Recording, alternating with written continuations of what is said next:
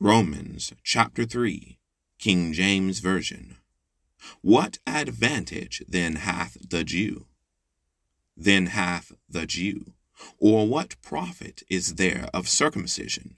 Much in every way, chiefly because that unto them were committed the oracles of God.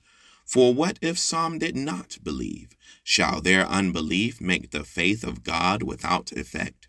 God forbid. Yea, God forbid. Yea, let God be true, but every man a liar, as it is written, that as it is written, that thou mightest be justified in thy saving, excuse me, in thy sayings, and mightest overcome when thou art judged. But if our unrighteousness commend the righteousness of God, what shall we say?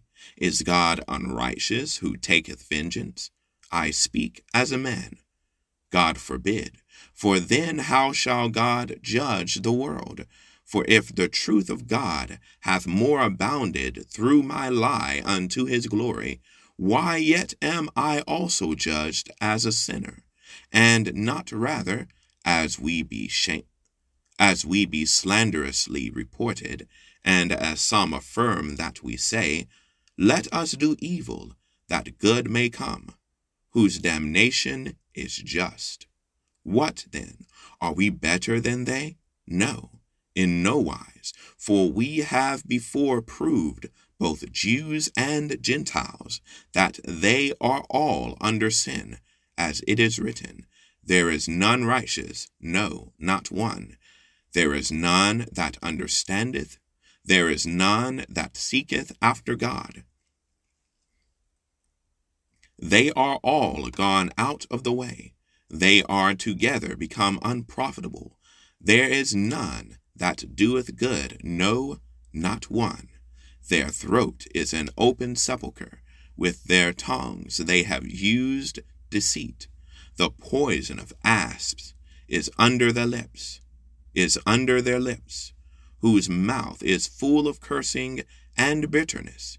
Their feet are swift to shed blood. Destruction and misery are in their ways, and the way of peace have they not known. There is no fear of God before their eyes. Now we know that what things soever the law saith, it saith to them who are under the law, that every mouth may be stopped, and all the world may become guilty before God. Therefore, by the deeds of the law, there shall no flesh be justified in his sight, for by the law is the knowledge of sin. But now the righteousness of God without the law is manifested, being witnessed by the law and the prophets, even the righteousness of God, which is by faith of Jesus Christ unto all and upon all them that believe.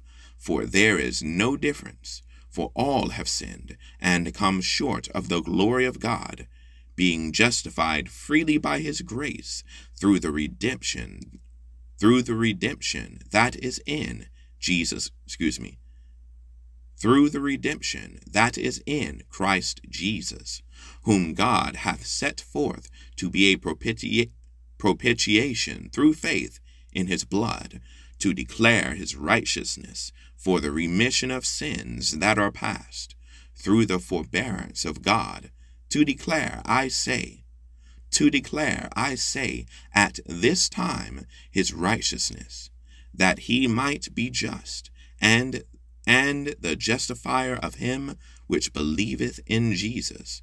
Where is boasting then? It is excluded. By what law? Of works? Nay, but by the law of faith. Therefore, we conclude that a man is justified by faith without the deeds of the law. Is he the God of the Jews only? Is he not also of the Gentiles? Yes, of the Gentiles also, seeing it is one God which shall justify the circumcision by faith, and uncircumcision through faith. Do we then make void the law through faith? God forbid. Yea, we establish the law. Romans, that was Romans chapter 3, King James Version. Thank you all for listening.